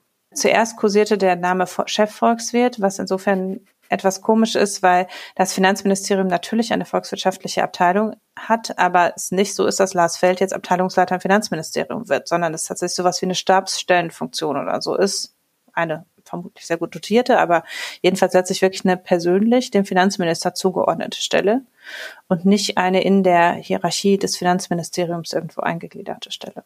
Und ich finde das tatsächlich losgelöst, also man kann an Lars Feld das ein oder andere finden. Und natürlich passt die bisher im Sachverständigenrat vertretene Position von Lars Feld vermutlich ganz gut zu dem, was Christian Lindner auch so vertritt, nämlich mhm. ähm, an vielen Stellen eben eher bremsend und äh, pro Schuldenbremse und gegen äh, schuldenfinanzierte Investitionen und so Man weiter. Man nennt es auch netterweise ordnungspolitisch. Genau. Aber darum geht's mir gar nicht. Also natürlich kann Christian Lindner sich jemanden bestellen, der ihn bestätigt in seiner Meinung. Ähm, Aber ähm, ich finde das, ich fände das auch kritisch, wenn jetzt Sebastian Dolin oder Marcel Fratscher persönlicher Beauftragter des Bundesfinanzministers mhm. würde. Einfach deshalb, weil ich es sehr merkwürdig finde, dass eine Person alleine quasi die Beratungskompetenz offiziell haben soll, das Finanzministerium zu beraten. Mhm.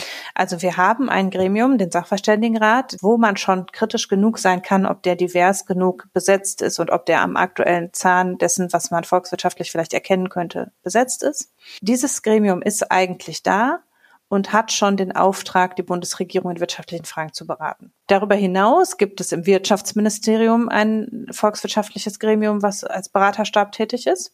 Darüber hinaus hat das Finanzministerium eine volkswirtschaftliche Abteilung. Und dann haben wir auch noch im, beim Statistischen Bundesamt und bei der EZB jeweils volkswirtschaftliche Abteilungen, die letztlich auch Regierungspolitik beraten aus volkswirtschaftlicher Sicht. Das heißt, es gibt eine ganze Reihe von durchaus diversen Fachabteilungen, die genau den Auftrag haben, Expertise in wirtschaftlichen Fragen zu entwickeln. Und eben prominent ist da der Sachverständigenrat, der so ein bisschen als letztlich ja unabhängiges Gremium aufgehängt ist und eben im Prinzip ja frei ist zu sagen, was er möchte, im Gegensatz zu vielleicht einer Abteilung im Ministerium.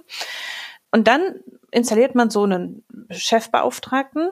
Und das ist halt genauso wie das, was jetzt in der Pandemiepolitik zum Beispiel kritisiert wurde, dass die Regierung nur auf Christian Drosten hört. Genau dasselbe, was an der einen Seite kritisiert worden ist und was jetzt durch die Einsetzung des Corona-Expertenrates durch die neue Bundesregierung äh, zurückgefahren worden ist sozusagen, wird auf der anderen Seite im Finanzministerium jetzt genauso installiert.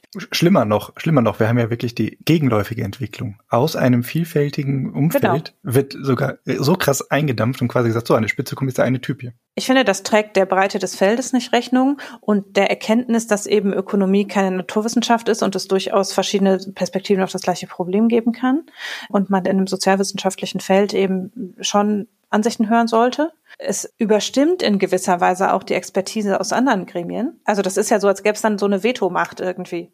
Also dann sagt der Sachverständigenrat das eine und die volkswirtschaftliche Abteilung im Wirtschaftsministerium sagt das andere und äh, das Finanzministerium sagt nochmal was und Lars Feld sagt dann, hm, Daumen runter. Oder wie stellst du mir das vor? Das ist ja das Kernproblem, finde ich, mit dem Sachverständigenrat auch. Der wird immer sehr gern als das beratende Gremium positioniert. Letzten Endes sind sie das aber nicht. Sie haben keine Beratungsfunktion in dem Sinne, dass sie konkret an operativen Fragen mitarbeiten, sondern vielmehr sind die ja dafür da, eigentlich das Umfeld quasi zu beschreiben, einzuordnen und äh, ja letzten Endes deskriptive Statistik zusammenzustellen mit ein bisschen Expertisenbewertung noch. Aber das hat nichts mit einer Beratung in dem ursprünglichen Sinne zu tun, dass es eine Lenkung noch herbeiführen könnte oder so. Es spräche ja auch nichts dagegen zu bestimmten Themen und das ist ja auch was gemacht wird. Und es werden ja natürlich Themen ausgeschrieben und dazu wird Expertise eingeholt. Aber indem man sozusagen dann eine Person dahin stellt, hat, es ist halt so, dass man sozusagen sagt, ja, dessen Meinung ist die offizielle Meinung. Und was sonst so geäußert wird, und das ist ja was, was sowieso sehr stark kritisiert werden kann, ist, dass äh, was im Regierungsauftrag ausgeschrieben wird, äh, nicht veröffentlicht werden darf, wenn die Regierung dagegen ist. Und entsprechend also auch genug schon erstellte Expertise und Gutachten in Schubladen liegen und nie veröffentlicht werden, weil sie nicht dem Regierungskurs zuträglich mhm. wären. Und das wird dadurch, finde ich, noch amplifiziert. Also das finde ich ganz, ganz bedenklich. Ich finde es halt auch blöd, weil es sich letzten Endes der demokratischen Kontrolle entzieht. Du hast einen repräsentativen Vertreter. Ich meine, wir sind nun mal in der repräsentativen Demokratie. Das ist schon normal so, dass wir gewisse Verantwortlichkeiten und Entscheidungskompetenzen einfach abgeben und sagen, ich kann mich darum nicht kümmern, ich verstehe es einfach nicht. Bitte, Herr Landwirtschaftsminister, kümmern Sie sich darum. Und dann freuen wir uns darüber. Aber dann dort nochmal wiederum etwas weiter zu verteilen aus äh, interner Sicht irgendwie, das erscheint mir auch doch komisch, weil es hat nichts mehr mit dem Repräsentieren zu tun, wo mehrere Gremien sich beraten, in einem demokratischen Prozess dazu kommen müssen, was denn da jetzt ein gewisser Konsens wäre, sondern letzten Endes hast du eine Einzelstelle, wie du sagst, so, eine, so ein Bottleneck eigentlich, wo es alles einmal durchläuft, gefiltert wird und die eine Person kann dann am Ende sagen, hm, die anderen Sachen waren halt nicht überzeugend. Ich bin der Meinung, dass das äh, Gutachten hier am besten war. Und das kann dann durchaus sehr intransparent enden. Ja, es gibt ja verschiedene, also ähm, ich verlinke einen Kommentar ähm, im Handelsblatt, der sagt, es geht da quasi darum, die, den Sachverständigenrat zu, zu schwächen, also anzuerkennen, der Sachverständigenrat hat sich sozusagen in der, in der Form erledigt und jetzt wird quasi der Lars Feld Posten nicht nachbesetzt und dafür wird Lars Feld ins Bundesfinanzministerium berufen. Das heißt quasi, jetzt hat das Bundesfinanzministerium dann einen, einen Mann Sachverständigenrat und der Sachverständigenrat ist noch weniger wichtig.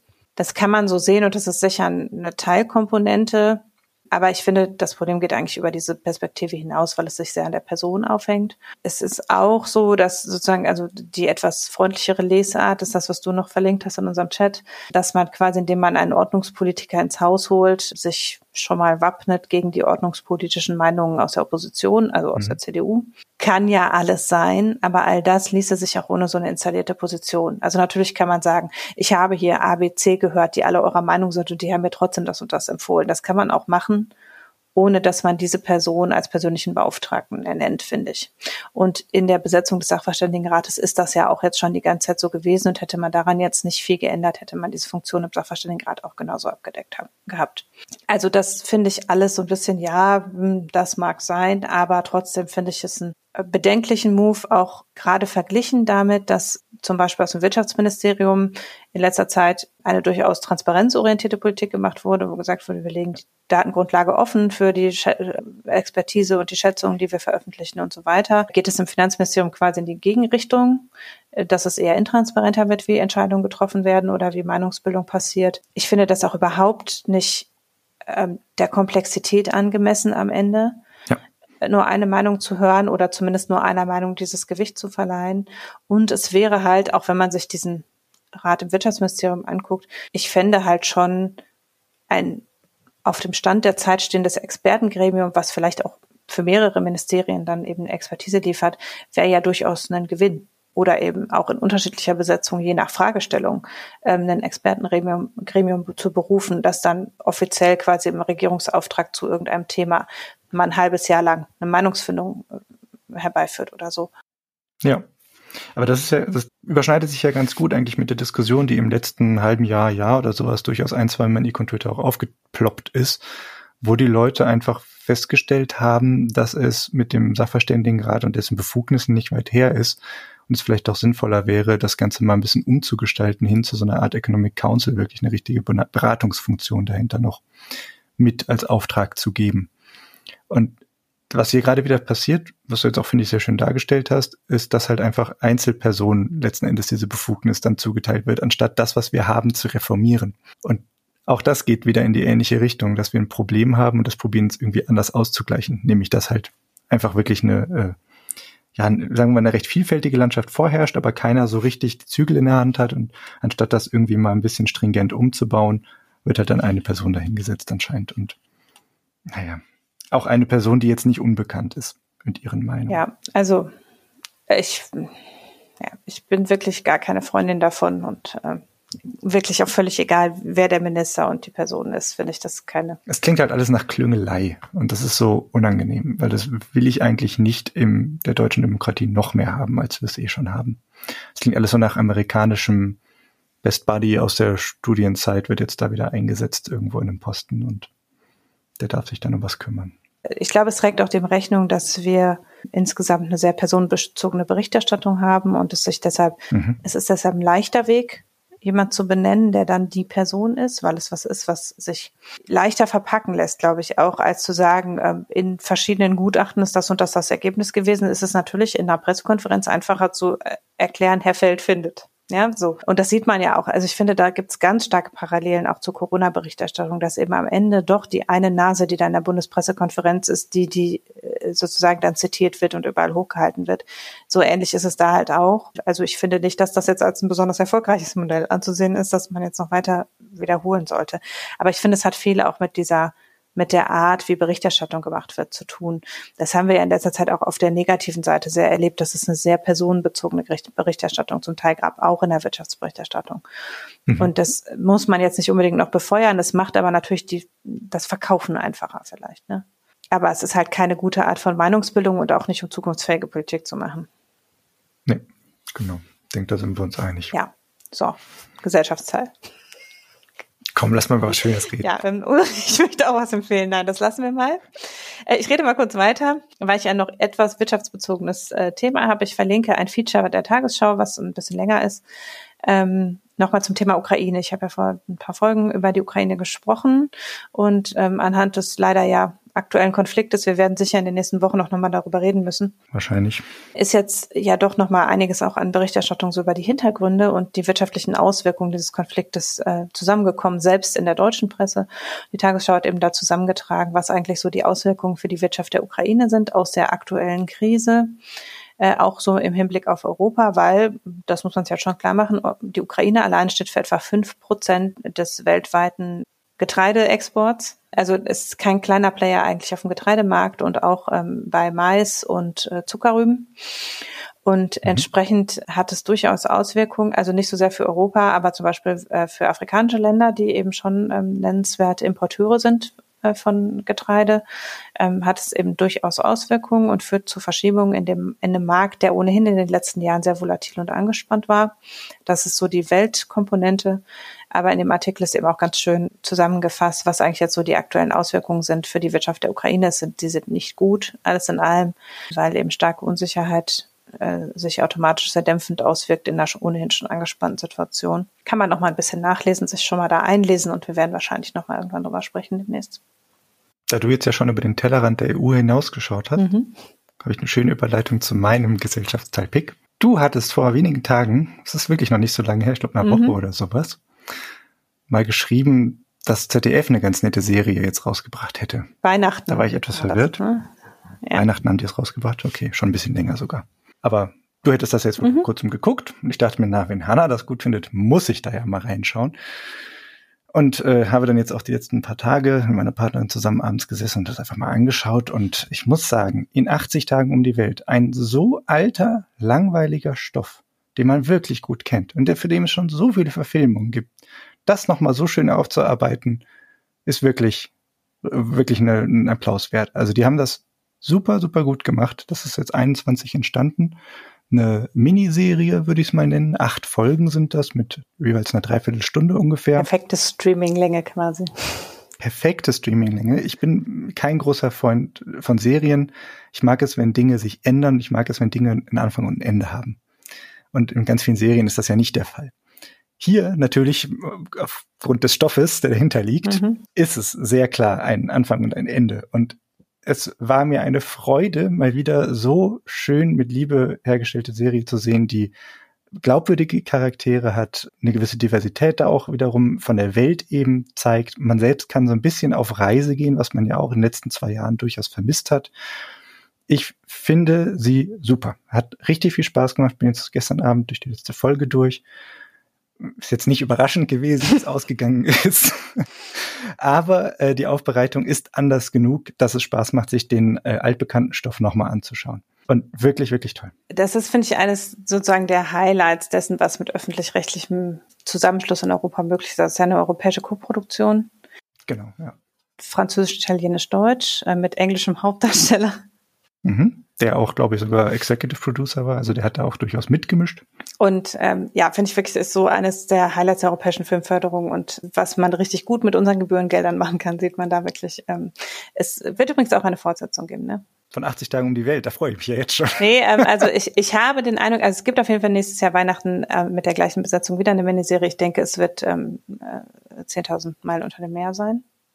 Oder Reise zum Mittelpunkt der Erde Eins von beiden. Haben Sie sich vorgenommen, die ganzen Jules Verne-Stoffe also. Also eins von beiden neu ist es auf jeden Fall, ja.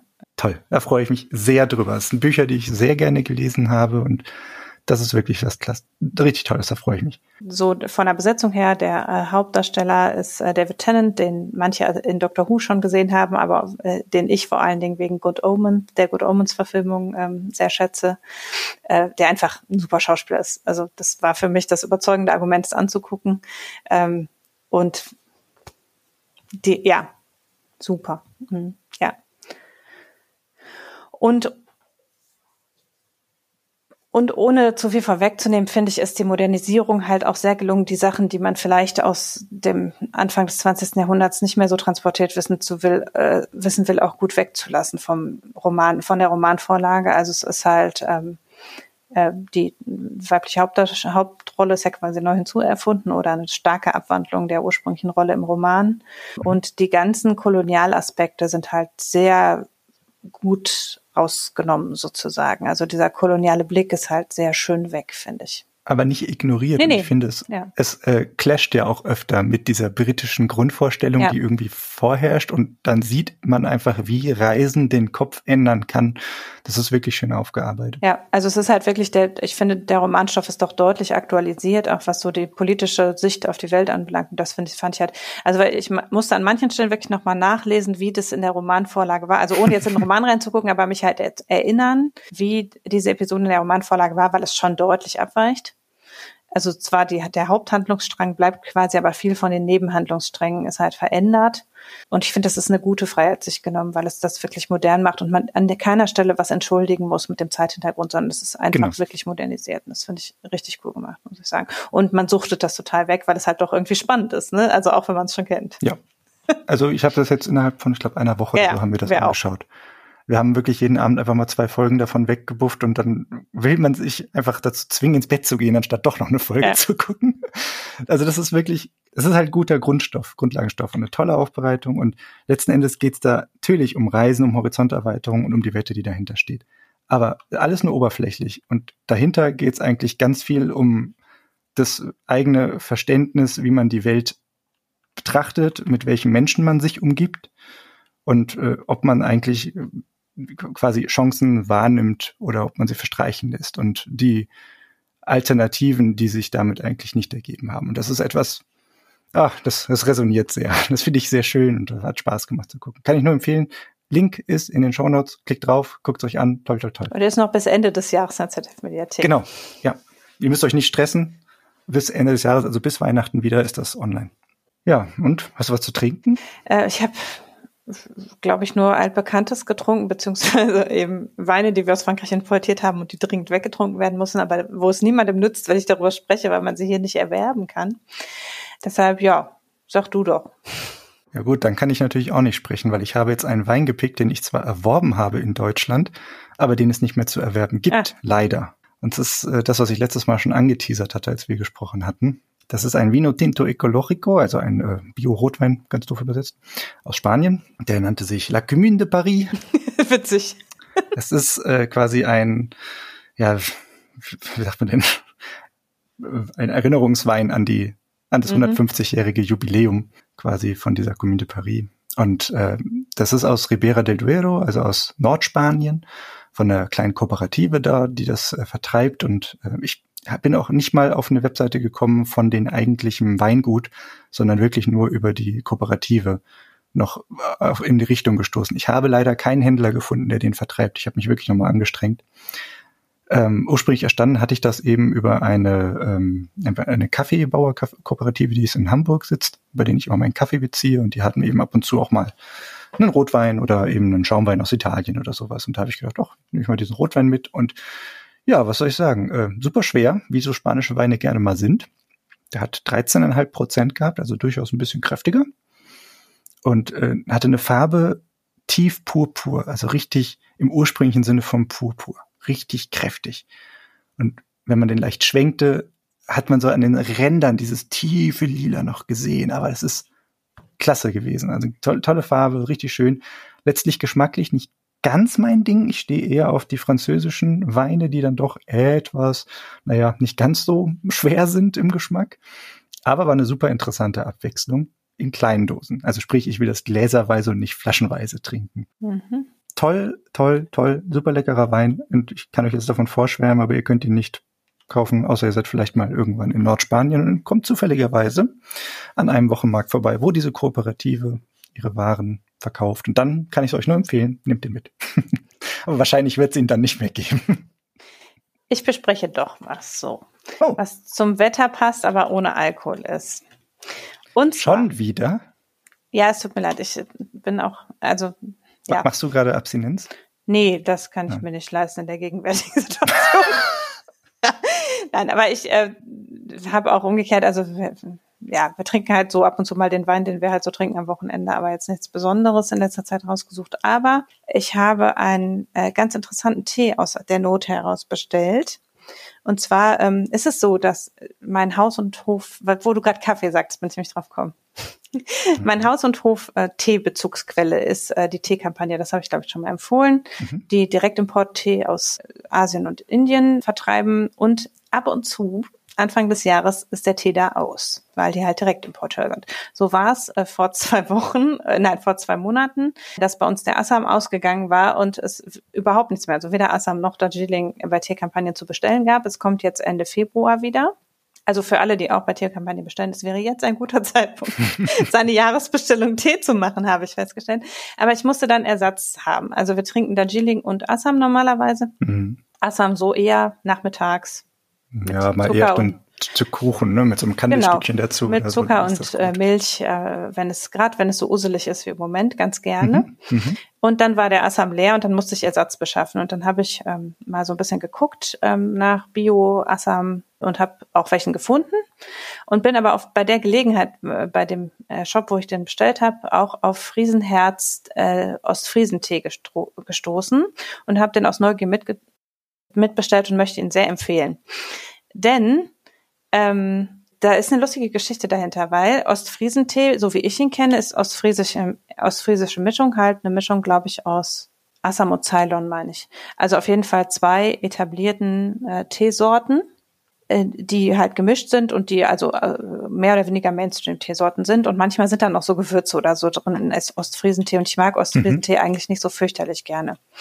Aber ich las dann auf dieser Seite, dass eben eigentlich der echte Ostfriesentee gar nicht eine Mischung von zwei großen ähm, Teesorten ist, die äh, man auch überall anders kriegen kann, sondern äh, dass eben dass der eigentlich aus einem laotischen Wildtee äh, ursprünglich kam, den quasi der sehr süß malzig schmeckt. Und ähm, äh, den also die Ostfriesen auf Basis irgendwelcher Handelsbeziehungen offenbar nach Laos äh, von da importiert haben und zwar deshalb, weil er so einen starken malzigen Geschmack hat, dass man das brackige Wasser nicht so schmeckte. Also ähm, hm. Äh, das, Mo das moorige Wasser quasi konnte man mit dem äh, sehr kräftigen Tee ganz gut überdecken und deshalb war der dann in Ostfriesland sehr beliebt und wurde aber dann eben durch diese Assam-Ceylon-Mischung irgendwann verdrängt, weil das halt dann so äh, auch einen starken Geschmack hatte und eben das Wasser überdecken konnte, aber deutlich besser verfügbar war. Und äh, die Friesenherz, die haben also neben auch klassischem Assam und anderem Tee eben aber auch diesen Ostfriesen-Blatttee, der diese Wildteesorte aus Laos ähm, zumindest anteilig enthält im Angebot. Ist jetzt schon ein bisschen teurer als unser normaler Assam-Tee. Wir würden jetzt nicht dauernd als äh, Alltagstee trinken, aber finde tatsächlich, dass der ähm, super lecker ist. Also so für so richtig useliges Wetter mit Zucker. Also man muss den schon mit Zucker und Milch trinken, weil er wirklich kräftig ist, aber ähm, doch eben besonders schmeckt. Also wirklich nochmal anders als jetzt nur ein Assam zu trinken oder so. Und ähm, ja, den kann ich sehr empfehlen. Es ist es gibt auch eine soziale Komponente. Es ist ein ganz tolles äh, ein Biotee mit sozialem Anteil und äh, fairer Bezahlung der Erzeuger. Alles gut. Kostet, ja, also ich meine, der kostet halt äh, Kilo 22 Euro, nur wenn man kleinere Mengen nimmt, ist ja sehr viel teurer. Also ist jetzt auch so wie andere Bio- und Fairtees von der ja, Größenordnung also ich denke, der Tee bei der Teekampagne ist noch teurer. Ist ähnlich. Ja, auch, also der Assam kostet auch so. Ja, okay. Ja, 24 Euro, glaube ich, sowas. Ja. Also man muss halt für äh, fair, fair gehandelt Tee Geld auf den Tisch legen, weil Teeproduktion muss man wirklich. Also so nicht wie nur Kaffee, soll, muss, ja. soll und überhaupt. Also kauft bitte keinen Schrott. Also so wie bei Kaffee auch ist Teeproduktion halt äh, hartes Aus Ausbeuterbusiness und es lohnt sich, äh, fairen Tee zu kaufen, finde ich. Und im besten Fall Direkthandel eben zu unterstützen. Mhm. Genau. Also es ist wirklich wichtig, dass bei den Leuten, die sich da aufs Feld stellen und sich da abrackern, äh, wirklich was ankommt. Und ja, also wie gesagt, den äh, Friesenherztee. Es ist ja noch ein bisschen offensichtlich uselig, vielleicht lohnt es sich noch. Und man kann ihn im Moment kaufen. Der nächste Sturm kommt immer, ich bin mir sicher. Ja. Äh, so viel ja Erdgas, so, wie wir gerade verballern. Ist, ist ja auch, äh, wenn es jetzt mal im Frühling noch mal kühl wird, auch noch nett. Genau. Das ist ein schöner Den, Pick, finde ich gut. Ja, Na dann sind wir soweit. Genau, ja. für heute auch erledigt. wir danken fürs Zuhören Danke und sehr. dass ihr uns durch Erwähnungen und Kommentare und so weiter darin bestärkt, das zu tun, was wir hier tun. Äh, wir freuen uns natürlich auch, wenn ihr uns finanziell unterstützt und das ist dieses Jahr auch wichtiger als in den Jahren zuvor, weil Marco eben sehr ausgelastet ist und ein bisschen Entlastung braucht beim Schneiden, aber auch in der Regel ab und zu mal beim Reden. Und wir geben uns ansonsten Mühe hier jetzt im größeren Team, aber die regelmäßige Podcast-Produktion aufrechtzuerhalten und äh, freuen uns deshalb sehr über Unterstützung. Wir danken fürs Zuhören, macht es gut und tschüss. Tschüss.